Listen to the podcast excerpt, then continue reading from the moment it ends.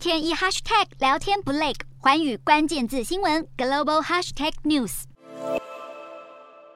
全球通膨高居数十年来高峰，不少投资人原以为黄金是抗通膨的投资组合，没想到今年以来黄金已经下跌百分之五点五，其中黄金期货七月以来已经下跌超过百分之四，外界预期金价月线七月将连四黑，成为二零二零年十一月以来的最长颓势。金价二十一号一度跌到每两一千六百八十点九九美元，跌破一千七百美元的整数关卡，创下二零二一年三月以来新低。虽然之后因为美国公债殖利率趋缓反弹，但还是在接近一千七百美元关卡的地方徘徊。美国联准会升息对抗通膨，推升公债殖利率，带动美元上扬，公债价格比较稳定，还有黄金所没有的稳定配息。而升息拉抬美元，会导致以美元买黄金的成本升高，两个不利因素夹击，造成金价的弱势表现。其他贵金属除了白金之外，二十五号也全部收低，其中现货八金以百分之一点四领跌，白银则下跌了百分之零点八。另一方面，近几个月来跌不停的铜价，上周创下三月以来最大单周涨幅，本周更进一步扩大涨幅，开始出现反弹迹象。虽然目前还是和今年三月的历史高点相比，跌了百分之三十左右，接近二十个月低点，但分析认为铜有结构性的供不应求现象，绿电需求也将有助于铜需求，预期明年铜价将逐渐复苏。